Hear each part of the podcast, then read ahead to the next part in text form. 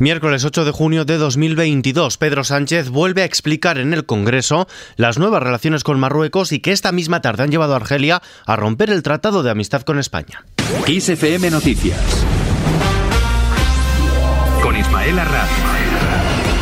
¿Qué tal? El presidente del gobierno, Pedro Sánchez, ha instado al resto de partidos a mover posiciones respecto al Sáhara, como ya ha hecho el gobierno, al tiempo que ha dejado claro que la españolidad de Ceuta y Melilla no están en cuestión. Así se lo ha dejado claro, dice, a Marruecos. Ante el Pleno del Congreso de los Diputados, Sánchez ha defendido una vez más que el plan de autonomía marroquí para el Sáhara es la base más sólida, creíble y realista para resolver el conflicto y así lo ven, dice, cada vez más países, entre los que ha citado a Francia, Estados Unidos y Alemania. Pedro Sánchez. Hemos asumido un compromiso de respeto mutuo por el que en nuestro discurso y en nuestra práctica política vamos a evitar todo aquello que sabemos ofende a la otra parte.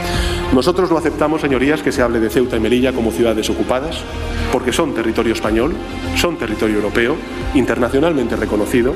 Así lo quise subrayar con mi visita a ambas ciudades, pero también hemos de entender que Marruecos merece la misma consideración cuando hablamos de los asuntos que a ellos les preocupan. El jefe del Ejecutivo ha defendido ante el Pleno del Congreso su giro en la posición sobre el Sáhara Occidental, que cree que está ya dando resultados positivos en su relación con Marruecos, pese a que sigue sin recibir el apoyo de sus socios ni de la oposición y que le acaba de acarrear la ruptura de Argelia. El país ha suspendido de inmediato el Tratado de Amistad, Buena Vecindad y Cooperación con España firmado en octubre de 2002 por su injustificable posición, dicen, sobre el Sáhara Occidental. Argelia considera injustificable el cambio de posición de España que el pasado 18 de marzo respaldó la propuesta marroquí de autonomía sobre la colonia española. No obstante, el presidente del gobierno, Pedro Sánchez, insiste en que su ejecutivo está unido en lo fundamental proteger a las familias, a las empresas y en dar una respuesta justa a la crisis de la pandemia y de la guerra después. Así ha respondido al Partido Popular, que ve al Ejecutivo débil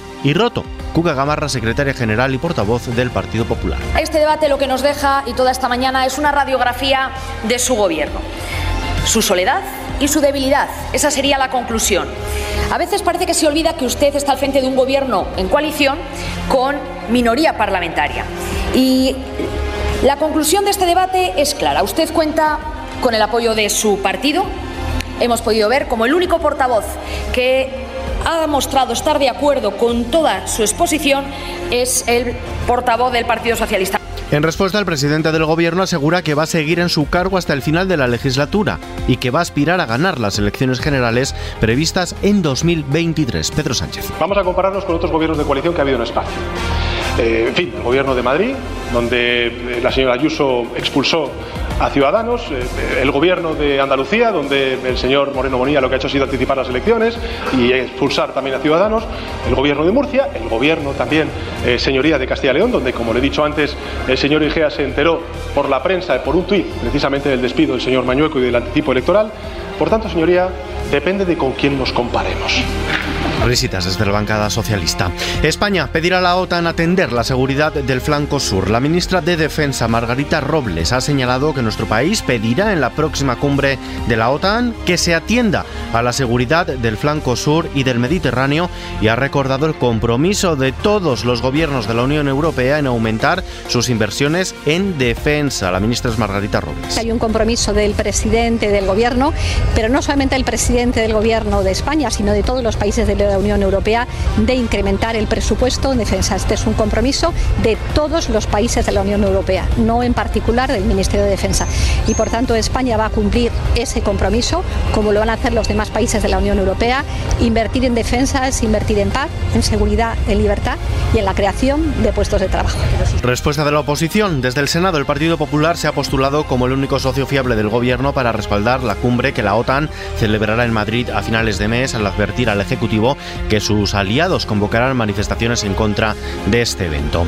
Fuera de nuestras fronteras, Boris Johnson se aferra a Downing Street. El primer ministro británico, Boris Johnson, asegura que absolutamente nada ni nadie le impedirá seguir ejerciendo su trabajo. Todo ello tras haber superado esta semana una moción de censura interna dentro de su propio grupo parlamentario conservador y que ha debilitado su posición como líder. Johnson ha comparecido ante la Cámara de los Comunes en la sesión semanal de preguntas al primer ministro. En lo que toca a la salud, ya hay más de mil casos de viruela del mono en todo el mundo. Vanessa García. El director general de la Organización Mundial de la Salud anuncia este extremo, que ya se han confirmado más de mil casos de viruela del mono en 29 países no endémicos y ha avisado de que en algunas zonas ya hay transmisión comunitaria.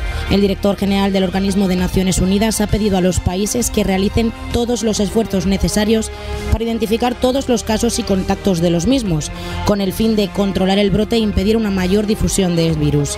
Además de la OMS, ya están haciendo una cantidad y eficacia de vacunas contra la viruela que están disponibles para distribuirlas en cantidades relativamente pequeñas a los países donde se han detectado casos de la viruela del mono. Mientras tanto, los sanitarios surgen a crear la especialidad de urgencias. Ángel Martínez. El presidente de la Sociedad Española de Urgencias y Emergencias ha pedido al gobierno y a su presidente, Pedro Sánchez, que autorice la inmediata creación de la especialidad de medicina de urgencias y emergencias y que España deje de ser una anomalía en Europa.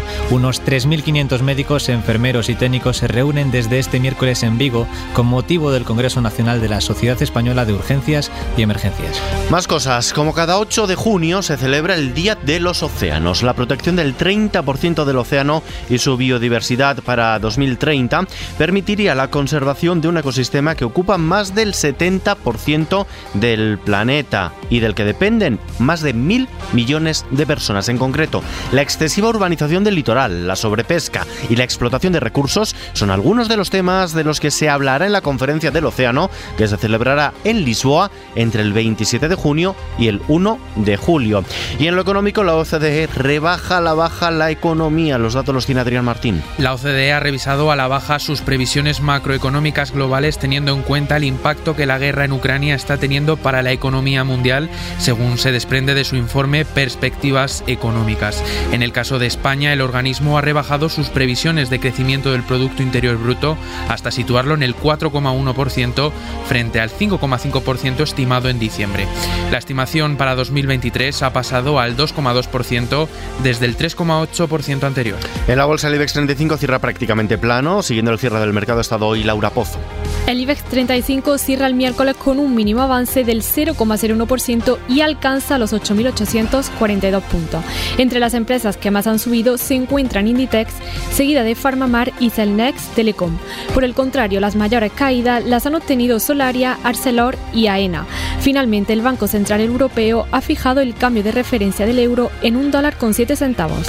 Y la primera ola de calor del verano llega madrugadora en plena primavera. Este mismo viernes podría estar aquí con temperaturas muy altas de 35 y 38 grados en amplias zonas de la península, en las Baleares hasta 40 grados en los valles del Guadalquivir, del Guadiana, del Tajo y del Ebro, incluso localmente podrían alcanzar los 42 grados de momento de cara a mañana, que es lo que nos espera Itana Sánchez. La Agencia Estatal de Meteorología prevé para este jueves temperaturas altas en el Valle del Guadalquivir y viento intenso en el Ampurdán, Bajo Ebro y en puntos del archipiélago canario. El cielo estará poco nuboso en la península, con la excepción del área del Cantábrico, Galicia, en torno del sistema ibérico y Pirineos. En estas zonas se esperan intervalos nubosos al principio de la jornada, con posibilidad de chubascos débiles en el Cantábrico y al este de Cataluña. Con la información del tiempo nos despedimos por hoy. La información continua actualizada cada hora en los boletines de XFM, ampliada junto a los audios del día aquí en nuestro podcast XFM Noticias. Gustavo Luna ha estado al frente de los mandos técnicos. Un saludo de Ismael Arranz. Hasta mañana.